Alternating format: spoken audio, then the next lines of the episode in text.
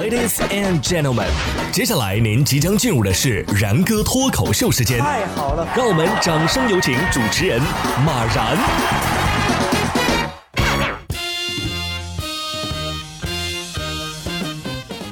然哥说新闻，新闻脱口秀，各位听众大家好，我是然哥。各位大朋友、小朋友们啊，大家六一儿童节快乐呀！不知道在刚刚过去的这个六一儿童节啊，大家有没有带着自己的小朋友，或者是没有小朋友的啊，自己装作小朋友的，有没有去游乐园去玩一玩呢？我觉得相对来说更加吸引我们成年朋友去游乐园玩的这个项目啊，可能就是过山车了。但是如果说有一条规定啊，说坐过山车的时候禁止尖叫，你还会去做吗？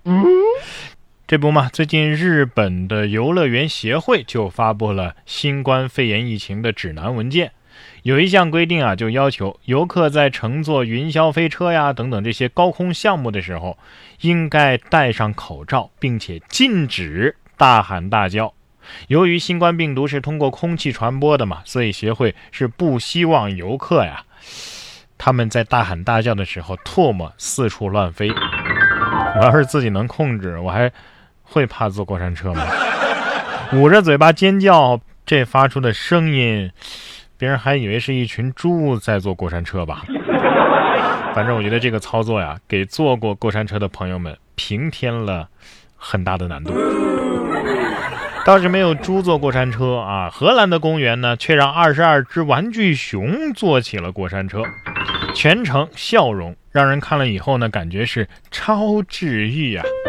这是荷兰的一家主题公园，因为疫情原因直接关闭了嘛。近日呢，迎来了一批可爱的游客，二十二只泰迪熊。工作人员在过山车的车头放置了摄像头，拍下了这些泰迪熊乘坐过山车的表现。有段有趣的画面是在五月二十七号发布在网上了。尽管这家主题公园的过山车呀是出了名的刺激，但是这些熊表现的真的是非常的淡定，甚至是全程保持笑容。让网友也忍俊不禁。这万一熊晕车了想吐，这吐出来的得是棉絮吧？他们为什么不叫呢？所以我觉得日本那个游乐园，你不让人叫的那个过山车，怕是准备给这些泰迪熊们做的吧？不过呢，谁都知道这是玩具熊，要是真正的熊的话，肯定不会这么淡定。你看，有这样一对棕熊母子，他们才没心思去坐什么过山车呢啊，还是蹭吃蹭喝啊更要紧。在内蒙古大兴安岭北部原始林区的密林深处，有这么一对棕熊母子啊，频频造访管护站。二零二零年五月中旬，管护员以夜幕为掩护，用相机近距离地记录了棕熊母子造访管护站的全过程。管护员说呀，这俩棕熊从去年开始就到管护站里吃饭了，到点儿不用请，它就会来。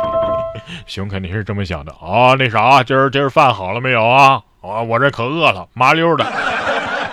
我说熊大哥呀，你居然穿着吊上人家家里蹭饭，你说这是不是有点过了？说完熊，下面这只印度的猴子呀，怕也是要成精。说印度的猴子抢走了新冠病毒的检测样本。当地时间的五月二十七号，印度的秘鲁特的检测人员在完成对三名疑似新冠肺炎疫情的患者检测之后啊，遭到当地猴群的袭击，样本啊全都被猴子给抢走了。米拉特医学证实，事件是发生于学院的校舍之内。尽管已经通知了当地的林业部门，但是呢，涉事的猴子到现在为止啊，还是没有被抓获。要不要让峨眉山的猴子帮你们去交涉一下？猴子得说了，俺老孙也要研究一番，以防万一。不过这集我怎么感觉在《星球崛起》里边看过呢？现实生活当中，真正的小偷啊，才不会对什么病毒样本感兴趣。不过，这位小偷啊，倒是有点研究型学者的意味。说这个小偷行窃的时候，随身携带着刑法书籍，希望被抓的时候啊，能够有所应对。近日，浙江东阳警方啊，抓获了一名惯偷于某。这个小偷特别在哪儿呢？人家作案的时候啊，随身携带刑法一本通等法律书籍。据悉，于某多次拉车门盗窃，还前往临市作案。于某表示啊，他是准备好好研究一番，以便被抓的时候呢有所应对。目前，于某因为盗窃被警方行政拘留。这就是什么呀？论小偷自身的修养啊！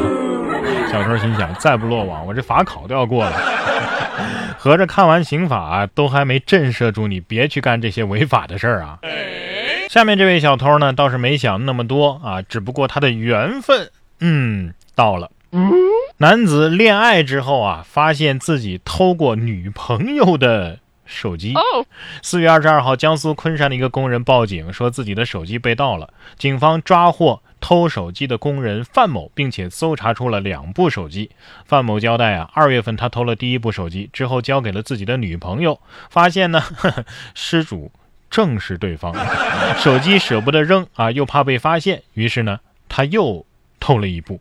范某现在已经被治安拘留。